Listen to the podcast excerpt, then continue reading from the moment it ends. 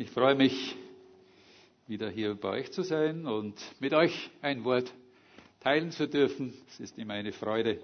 Es ist mir immer eine Freude, das Wort Gottes mit anderen zu teilen und darüber sprechen, weil es einfach etwas so Kostbares ist, dass man es gar nicht, ja, gar nicht ermessen kann, wie kostbar es ist. Ich finde es so. Ich habe ja vor einiger Zeit, das ist, glaube ich, jetzt schon ein Monat her, begonnen, über den Epheserbrief zu predigen. Wir haben da das erste Kapitel des Epheserbriefs angeschaut und ich möchte heute hier fortsetzen und möchte mit uns im zweiten Kapitel die ersten zehn Verse anschauen. Wenn ihr eine Bibel habt, dann könnt ihr sie aufschlagen und mitlesen und sonst werdet ihr sie auch hier auf, dem, auf der Leinwand sehen, den Text. Ich lese ihn einmal vor. Epheser Kapitel 2, die Verse 1 bis 10. Auch ihr wart tot in euren Übertretungen und Sünden, in denen ihr früher gelebt habt nach der Art dieser Welt, unter dem Machthaber, der in der Luft herrscht, dem Geist, der jetzt noch in denen am Werk ist, die Gott nicht gehorchen. Zu ihnen haben wir auch alle einst gehört, als wir noch von den Begierden unserer selbstsüchtigen Art beherrscht wurden. Wir folgten unseren bösen Trieben und Gedanken und waren von Natur dem Zorn Gottes verfallen, wie die anderen auch. Aber Gott, der reich ist an Erbarmen, hat in seiner großen Liebe, mit der er uns geliebt hat, auch uns, die wir in Sünden tot waren, mit Christus lebendig gemacht. Aus Gnade seid ihr gerettet. Er hat uns mit ihm auferweckt und zusammen mit ihm in die himmlische Welt versetzt in Christus Jesus, um in den kommenden Zeiten den überschwänglichen Reichtum seiner Gnade kundzutun durch die Güte, die er uns erwiesen hat in Christus Jesus. Denn aus Gnade seid ihr gerettet durch den Glauben und das nicht aus euch selbst, Gottes Gabe ist es, nicht aus Werken, damit sich niemand rühmen kann. Denn wir sind sein Werk, geschaffen in Christus Jesus zu guten Werken, die Gott im Voraus bereitet hat, damit wir sie tun. Ich möchte beginnen, bevor wir damit beginnen, diese Zeit jetzt auch noch unter den Segen Gottes stellen. Vater, wir danken dir für dein kostbares Wort. Und es ist dein Wort. Und es soll dein Wort sein, das jetzt spricht. Und ich bitte dich, Herr, dass du zu uns redest durch deinen Geist und dass du meinen Mund dazu verwendest. Wir loben dich und preisen dich, dass wir wissen, dass du nur Gutes mit uns im Sinn hast und dass dieser Text es auch wieder ganz besonders uns sagen möchte. Amen. Die, das Titelblatt der heutigen Zeitung, der kleinen Zeitung, heißt Dem Himmel so nahe. Es geht dabei, dass es ja jetzt im August wieder diese Perseiden gibt, diese Sternschnuppen, die man dann beobachten kann. Ich möchte diese Predigt auch unter einem ähnlichen Titel stellen. Ich möchte ihn nennen Im Himmel auf Erden.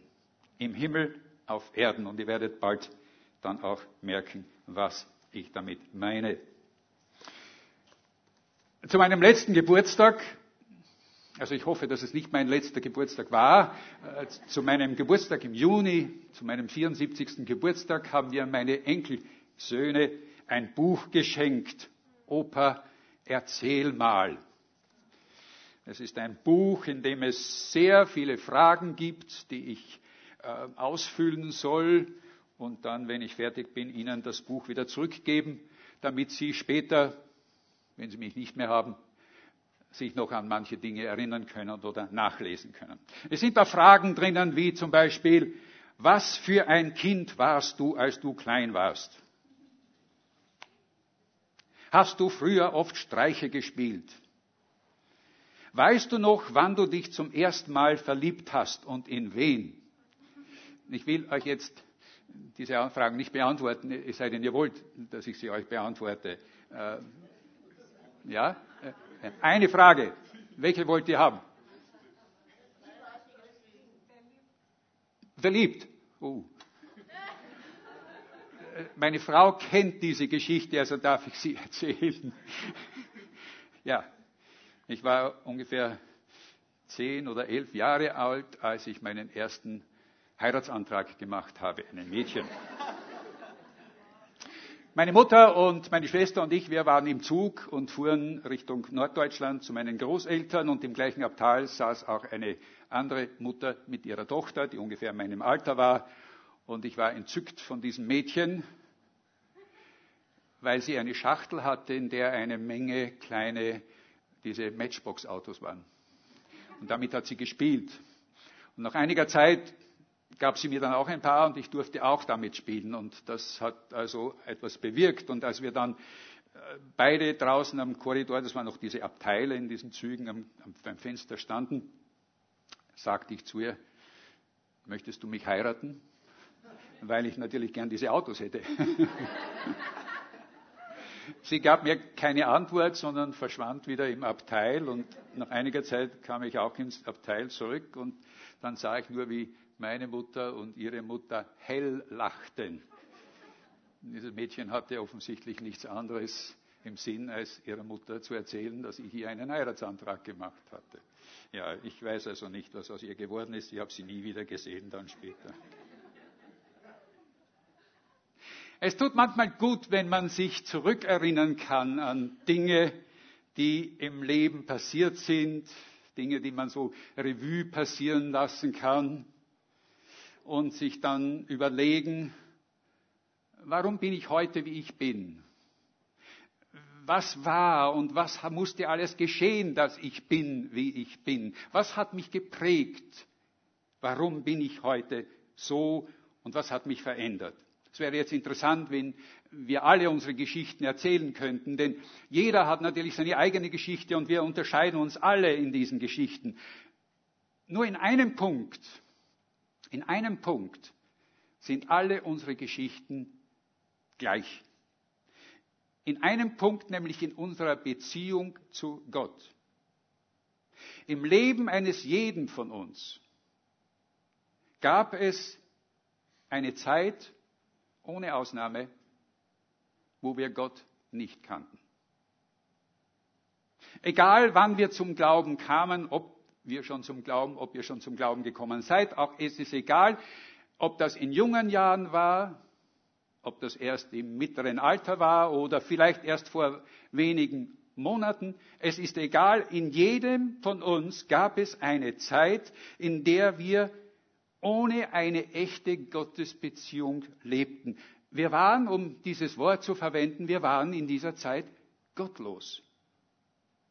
Paulus drückt es ja in Epheser in diesem Kapitel in, mit dem ersten Vers noch viel drastischer aus, wenn er nämlich schreibt, ihr wart tot in euren Übertretungen und Sünden, in denen ihr früher gelebt habt, nach der Art dieser Welt. Der ganze Abschnitt, den wir hier haben, teilt sich in zwei Teile.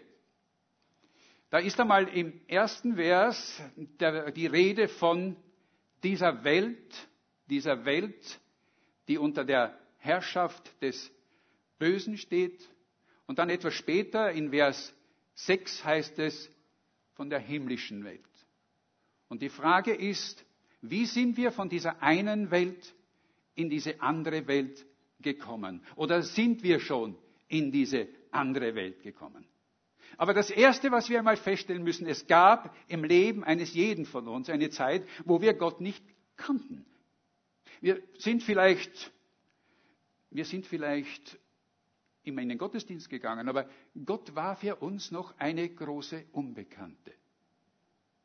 Wir waren geistlich tot. Und mit tot ist hier gemeint nicht jemand wirklich tot, sondern es kann jemand quicklebendig sein, erfolgreich sein, mitten im Leben stehen und trotzdem geistlich tot sein. Und das ist hier gemeint.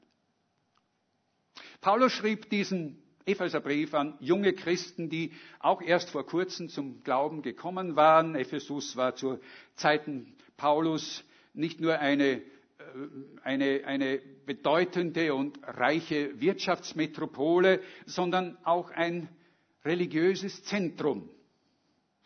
Das Stadtbild von Ephesus wurde beherrscht von einem gewaltigen Tempel, von dem sogenannten Artemis-Tempel. Das war ein Prachtbau. Dieser Prachtbau galt schon im Altertum als einen der sieben Weltwunder. Artemis, auf Griechisch Artemis, auf Lateinisch die Göttin Diana, das war die Göttin der Jagd und der Fruchtbarkeit. Und dieser Artemis-Kult war geprägt von allem, was man sich nur denken kann, von Okkultismus, von Geisterbeschwörung, von Zauberei, von Prostitution und in allen natürlich war sehr viel Geschäft dahinter. Wir brauchten nur die Apostelgeschichte Kapitel 19 zu lesen. Ich äh, sage euch das, macht das, dort wird uns das sehr deutlich beschrieben, wie dieses heidnische Umfeld aussah. Und in diesem, in diesem Klima, in diesem heidnischen Umfeld wuchsen diese, diese jungen Christen auf. Äh, sie wurden von ihr geprägt und sie kannten bis zu dem Zeitpunkt, als nämlich Paulus kam und ihnen die frohe Botschaft von Jesus Christus predigte und sagte nichts anderes. Aber dann kamen sie zum Glauben. Sie hörten die Predigt und sie nahmen Jesus auf und natürlich fragten sie sich dann auch, und jetzt, was ist jetzt? Was ist jetzt anders? Was ist jetzt anders zwischen dem, was wir bisher im Leben getan und gemacht haben und wie wird jetzt dieses neue Leben sein, das wir hier haben? Und Paulus antwortete ihnen so quasi mit diesem Brief, es wird radikal anders sein. Es wird radikal anders sein. Es wird wie das Leben sein in zwei verschiedenen Welten. Zwei Welten, die unterschiedlich nicht sein könnten. Und dann sagt er zu ihnen, erinnert euch doch zurück, erinnert euch doch zurück an die Zeit, eures früheren Lebens. In Vers 2 sagt er, früher lebtet ihr nach der Art dieser Welt. Und ihr meintet, so sagt er, meintet, ihr waret frei in all dem, was ihr tat. Doch in Wirklichkeit, sagt er, standet ihr unter der Herrschaft dessen, der in der Luft herrscht, dem Geist, der jetzt noch am Werk ist, die Gott nicht gehorcht. Vers 2. In Vers 3 schließt Paulus sich selbst mit ein in diesem, in dem, was er hier sagt. Und er schließt auch uns damit ein. Wenn er nämlich sagt, zu ihnen haben auch wir alle einst gehört. Wir alle, ohne Ausnahme. Sogar ich, der große Apostel Paulus, sagt er. Wir wurden von den Begierden unserer selbstsüchtigen Art beherrscht Vielleicht erinnerte sich Paulus selbst an seine eigene Geschichte, als er diesen Brief schrieb. Wir, wir, lesen ja in den verschiedenen Briefen davon, er berichtet uns ja. Und er sagt manchmal, er sagt einmal, er war, er hatte alle diese Vorzüge eines, eines aufrechten Juden und Pharisäers. Und er meinte, er müsste eigentlich diese neue Jesusbewegung, die da entstand, verfolgen. Und er tat es auch. Er war getrieben er war getrieben von einem missverstandenen, religiösen Eifer. Später im Philipperbrief sagt Paulus dann, bekennt er, Schuld, bekennt er seine Schuld und schreibt dann in Philippa 3, Vers 7 bis 8. Ich, ich lese das hier aus der Jörg Zink Übersetzung, weil sie dort etwas, ähm, ja, etwas verständlicher ausgedrückt ist. Dort sagt Paulus nämlich, aber alles, was mir damals wichtig gewesen war, worauf ich mein ganzes Leben und mein ewiges Heil gebaut hatte, das habe ich weggeworfen. In der Luther-Übersetzung heißt es sogar, das habe ich wie, wie für, für, Dreck gehalten. Das habe ich weggeworfen, weil, als mir Jesus Christus entgegentat. Es ist hm, klar, dass Paulus hier mit dem Machthaber dieser Welt, den Widersacher Gottes meint, nämlich den Teufel, das heißt nicht, dass er meinte, dass diese Leute, äh, als sie, bevor sie zum Glauben kamen, vom Teufel besessen waren, das nicht. Aber er meint, dass der Teufel es ist, der mit allen Mitteln dieser Welt versucht, die Menschen von Gott fernzuhalten. Das ist, das ist sein Ziel. Und er macht es ganz subtil, er macht es ganz unauffällig, ohne dass wir es vielleicht überhaupt selbst merken. Ich hatte das Vorrecht, in, einer, in einem gläubigen Elternhaus aufzuwachsen. Ich war umgeben von gläubigen Großeltern und hatte eine Tante, die im gleichen Haus wohnte. Und die, uns, die mich jeden Sonntag mitnahm. Sie war Sonntagsschullehrerin, wie es damals hieß. Sie nahm mich immer mit in die Sonntagsschule von, und trotzdem, trotzdem später dann in meiner Jugend, da kamen auch andere Quellen, die mich beeinflussten. Ich interessierte mich für Philosophie und ich las Nietzsche und ich las Camus und ich las andere. Im Biologieunterricht äh, wurde uns erklärt, dass es eigentlich keine Schöpfung gibt, wie es in der Bibel berichtet wird, sondern äh, dass die Natur sich durch Evolution entwickelt hatte und das leuchtete mir alles so ein, das klang so verständlich. Ich war weit weg von Gott. Gott, ja, am Sonntag schon, aber das ist eine andere Welt. Also hier sind wir in der Realität.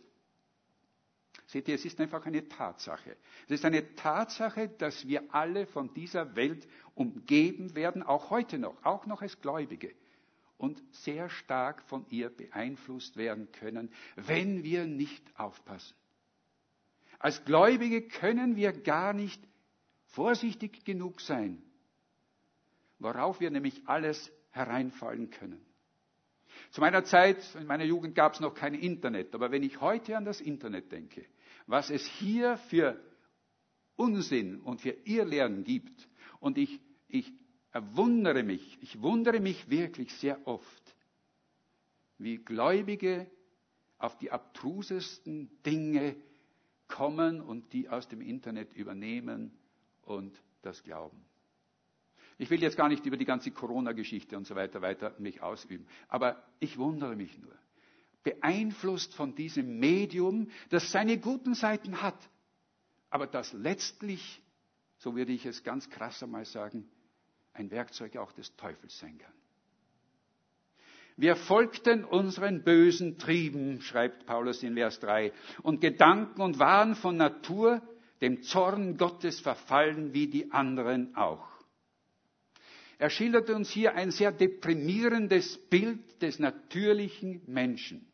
Nicht nur der Menschen damals in Ephesus, sondern auch von uns.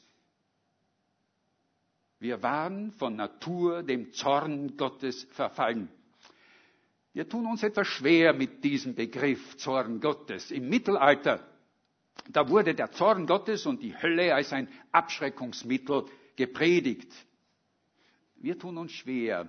Wir haben lieber einen Gott, mit dem wir kuscheln können. Einen liebenden Gott. Aber dass er auch zornig sein kann, da tun wir uns schwer. Was machen wir also mit so einer Aussage, dass wir alle von Natur aus dem Zorn Gottes verfallen sind oder waren, je nachdem? Was machen wir damit? Wir können es verdrängen und sagen, nein, das, das, das gibt es nicht. Seht ihr, wenn ein Arzt dir sagt, dass du Krebs hast, dass du Krebs hast und dir nur mehr wenig Zeit bleibt, die erste Reaktion ist, und ich weiß das aus meiner Erfahrung, diese Nachricht will ich nicht hören. Aber trotzdem ist es wahr, es stimmt, es ist erwiesen und du wirst es akzeptieren müssen. Aber wenn dieser Arzt im selben Augenblick auch sagt, aber es gibt ein Heilmittel, es gibt etwas, was dich heilen kann, wirst du dann auch noch sagen, brauche ich nicht, weil ich glaube ja gar nicht daran, dass es Krebs gibt. Also, ich habe es damals dankbar angenommen. Ich habe gesagt, danke, dass es das gibt. In unserem Text in Vers 4 haben wir so ein Aber. Vers 4, aber, aber Gott.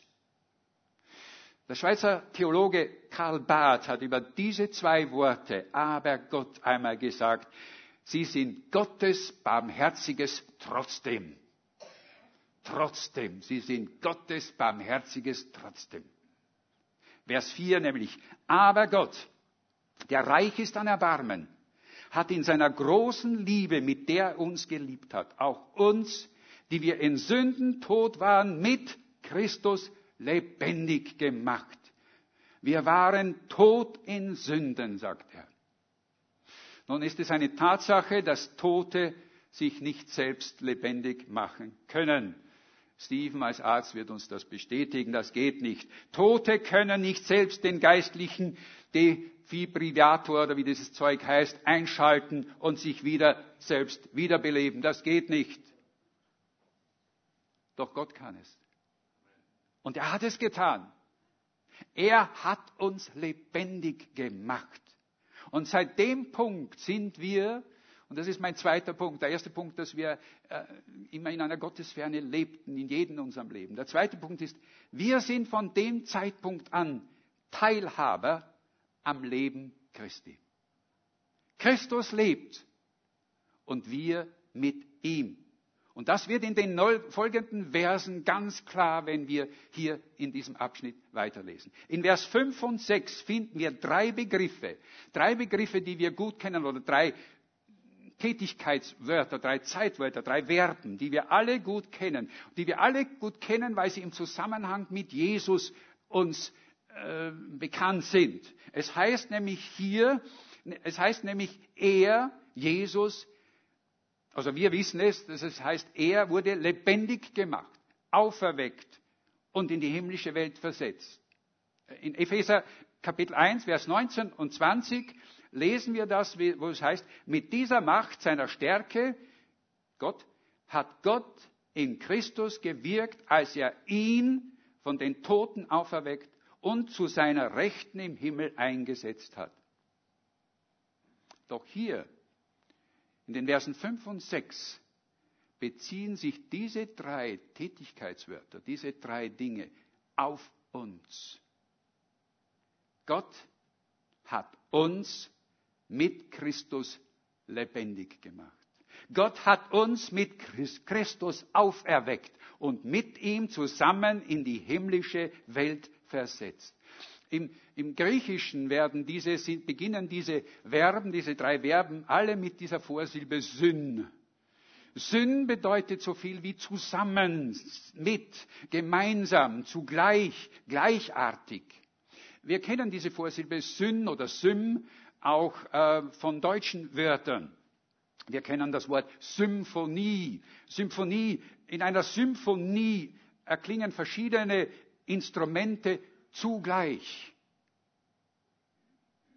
Wir hatten die Olympiade oder wir haben die Olympiade und da gibt es diesen Sport vom Synchronschwimmen, wo zwei Schwimmerinnen, zwei Mädchen, zwei Frauen, Kopf unter Wasser, Füße aus dem Wasser verwackeln und die Kunst dabei ist, möglichst lange die Luft anzuhalten.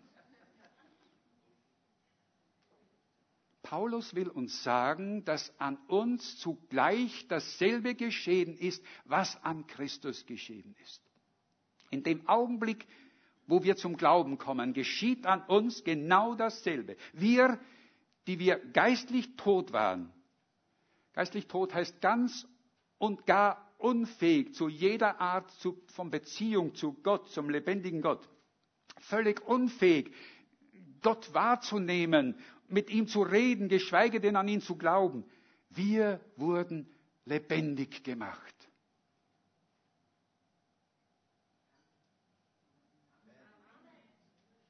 Amen. Das ist doch ein, eine Botschaft, die wir hören wollen. Wir wurden lebendig gemacht. Wir, die wir blind für Gottes Handeln waren, die wir Gottes Handeln nicht gesehen haben, die krank waren an unserer Seele, verloren in unseren Verstrickungen. Wir wurden auferweckt zu einem neuen Leben.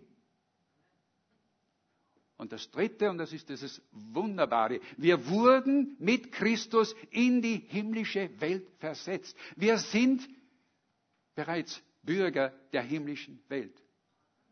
Erinnert ihr euch noch an Kapitel 1? Kapitel 1, Vers 3. Wenn nicht, dann lest diesen Vers noch einmal vor. Denn dort sagt Paulus, dort beginnt Paulus den Brief damit, gelobt sei Gott, der Vater unseres Herrn Jesus Christus, der uns gesegnet hat mit allem geistlichen Segen in der himmlischen Welt durch Christus in Christus haben wir alle Segnungen für unser Leben, die es aus, der Welt, die es aus dem Himmel kommt.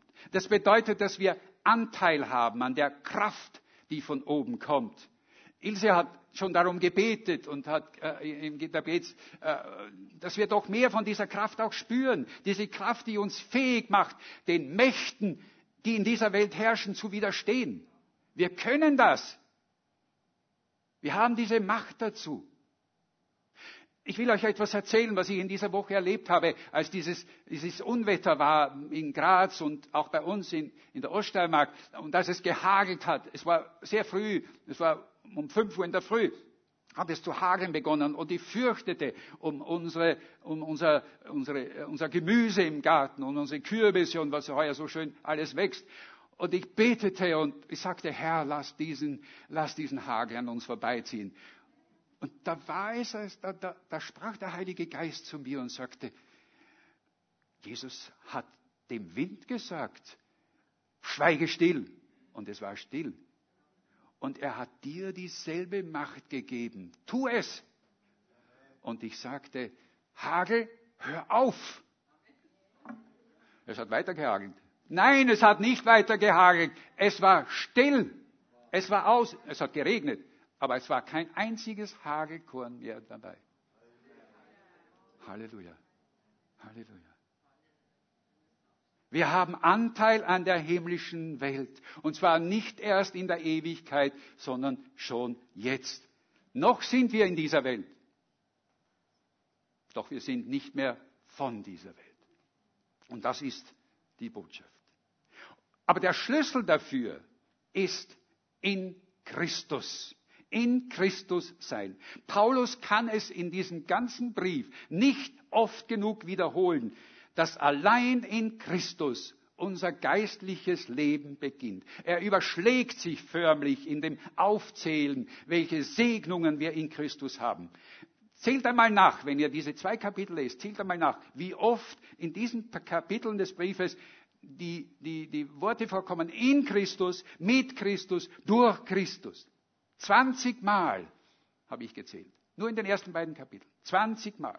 In ihm hat Gott uns erwählt, heißt es in Kapitel 1, Vers 4. Durch Christus hat er uns zu seinen Kindern bestimmt. In ihm haben wir die Erlösung durch sein Blut und die Vergebung unserer Sünden. Und in ihm, in ihm und durch ihm sind wir lebendig gemacht, auferstanden und in die himmlische Welt versetzt. Was ist damit gemeint? Wir haben im Deutschen, ich versuche es einfach ein bisschen zu erklären, es fehlt uns die Zeit dazu, wir müssen darüber lange reden, was es bedeutet. Wir haben im Deutschen eine Redewendung, die uns vielleicht hilft, in Christus zu sein, besser zu verstehen. Wir, wir sprechen ja auch oft davor, dass jemand in der Sonne liegt oder im Wind steht. Und wir meinen damit, dass wir uns befinden, wo die Sonne scheint, der Wind weht und wir den Wirkungen, den Wirkungen dieser Kraft von Sonne und Wind uns aussetzen. Und so ist es auch, wenn wir in Christus sind. Wir setzen uns der Kraft und der Wirkung Christi aus. Seht ihr, du kannst ein regelmäßiger, treuer Gottesdienstbesucher sein.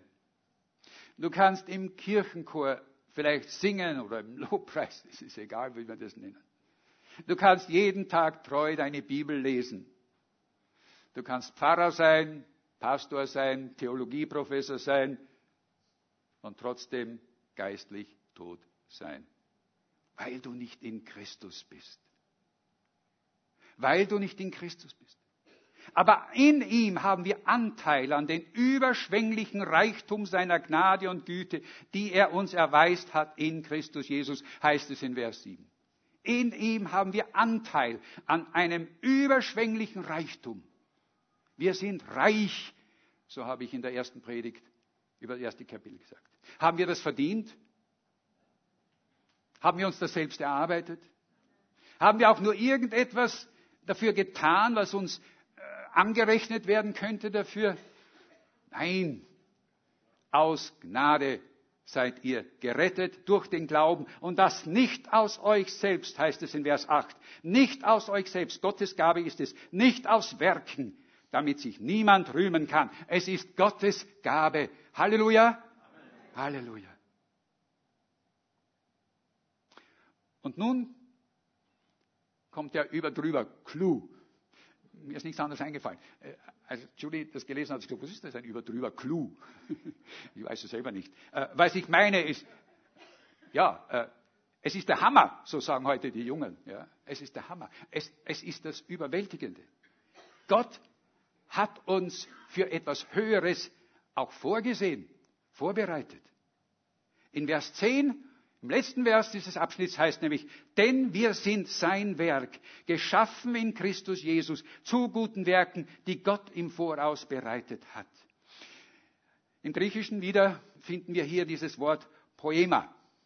Poema bedeutet so viel wie etwas Erschaffenes, ein wertvolles Schmuckstück etwa, angefertigt von einem, ähm, von der Hand eines, eines guten Goldschmieds oder ein, ein schönes Kleid genäht von einer geschickten Schneiderin.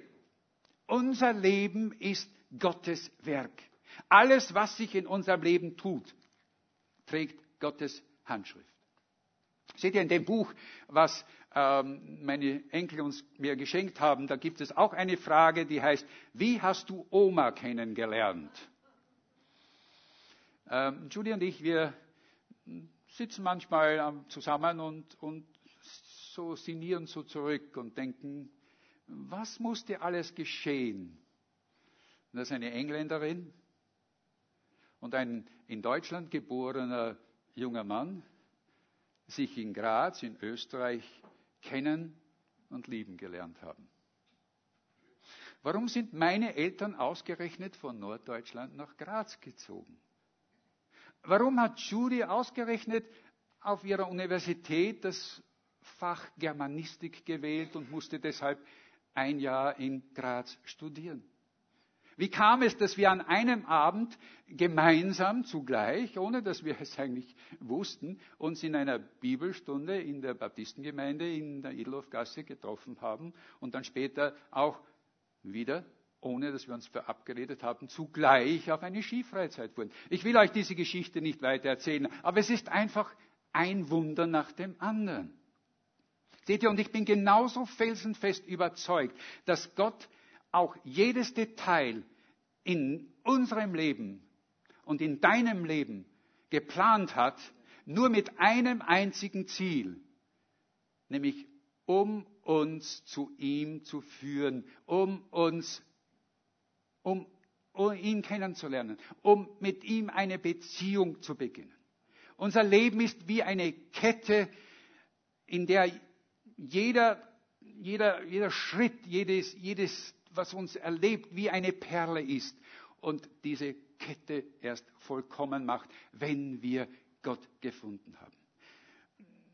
Überlege mal, welche Schritte es gebraucht hat, damit du zum Glauben kamst. Wie viele Leute, wie viele Ereignisse waren notwendig, dass du die Botschaft gehört hast? Wer hat dich eingeladen? Wer hat dich mitgebracht? Wie war das? Du wirst sagen, das war meine eigene Entscheidung. Ja, freilich war es deine Entscheidung. Aber Gott hat diese Entscheidung herbeigebracht. Gott hat in dir diesen Wunsch gelegt zu kommen. Es war seine Anladung, Einladung an dich. Seht ihr, dass du heute Morgen hier bist, ist kein Zufall. Es ist Gottes Führung. Weil Gott dich heute Morgen für etwas, mit, weil Gott heute Morgen mit dir etwas vorhat, was du vielleicht noch nicht geahnt hattest vor heute.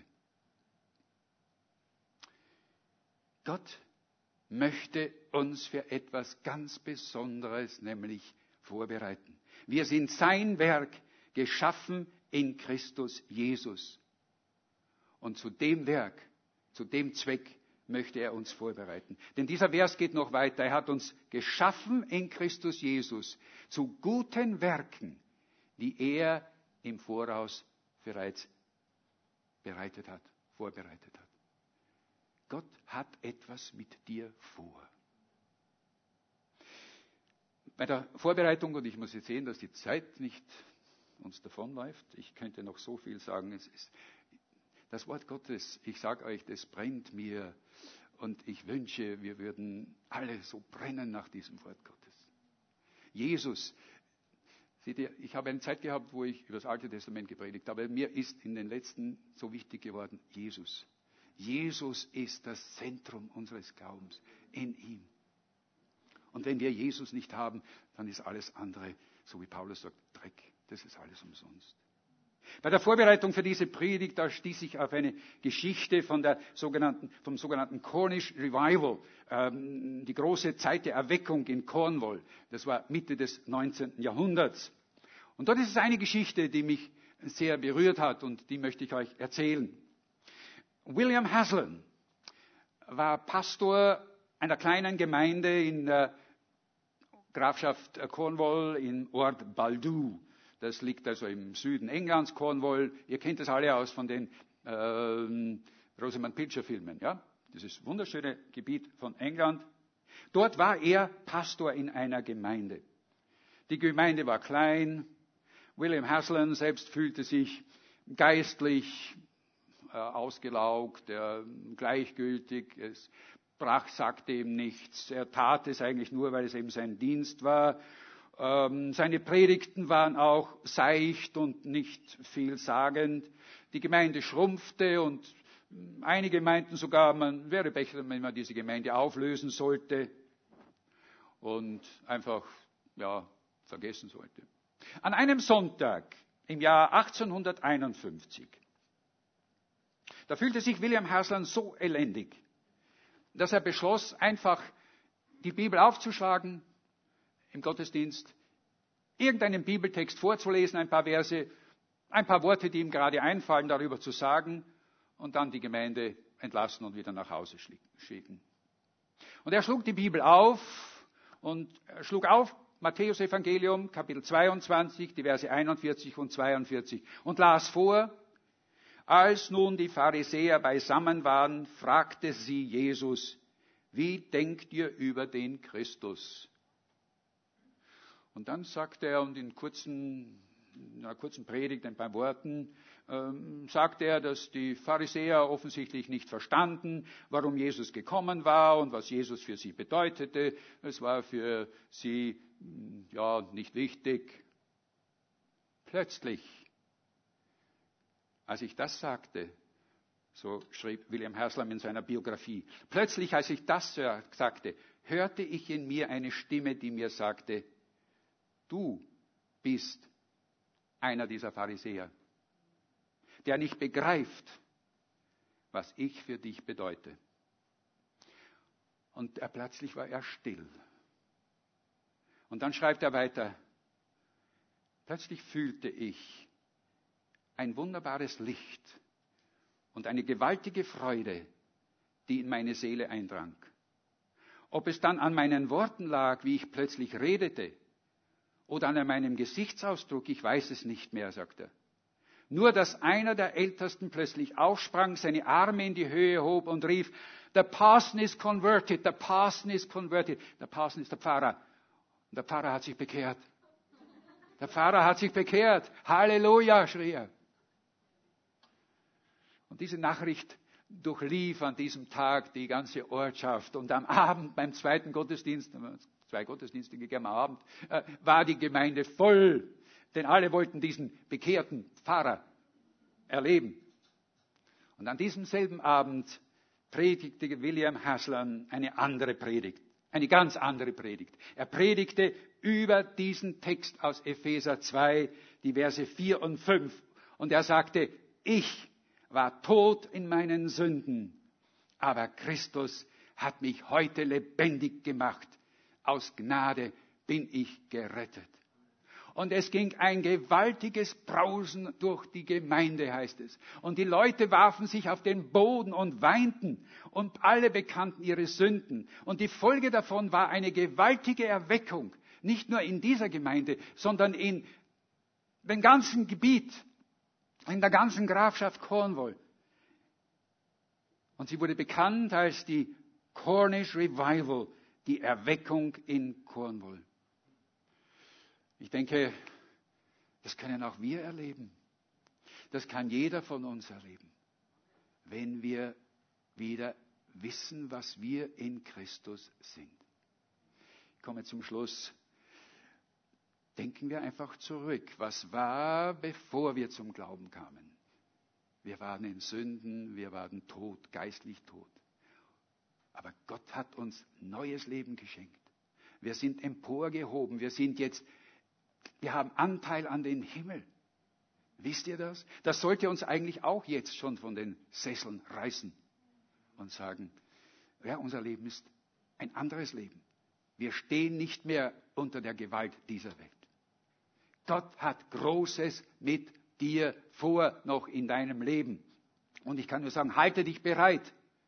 Er hat Großes mit dir vor. Denn du bist sein Werk, geschaffen in Christus Jesus zu guten Werken, die Gott bereits im Voraus für dich bereitet hat, damit du sie tust. Amen. Amen.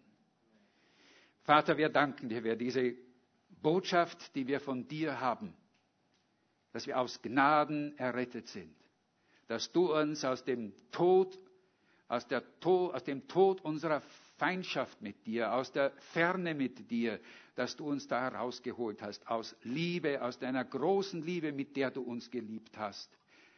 Und danke, dass du es in Jesus Christus getan hast. Hilf uns, dass wir verstehen, mehr und mehr verstehen, was es heißt, in Christus Jesus zu leben, unser Leben in Christus zu führen und aus dieser Kraft zu schöpfen, die er uns gibt. Wir preisen dich. Und ich bete für jeden, der dich noch nicht kennt, der jetzt vielleicht noch in dem Zustand der Gottesferne ist und der diese Predigt hört, hier oder im Internet, dass er doch diese Entscheidung trifft und sagt, ich möchte auch, ich möchte neu erweckt werden, ich möchte wieder neu leben, ich möchte auch aufgehoben werden in die himmlische Welt und von dieser Kraft, die du uns dort gibst, äh, leben und sie benützen. Amen. Amen.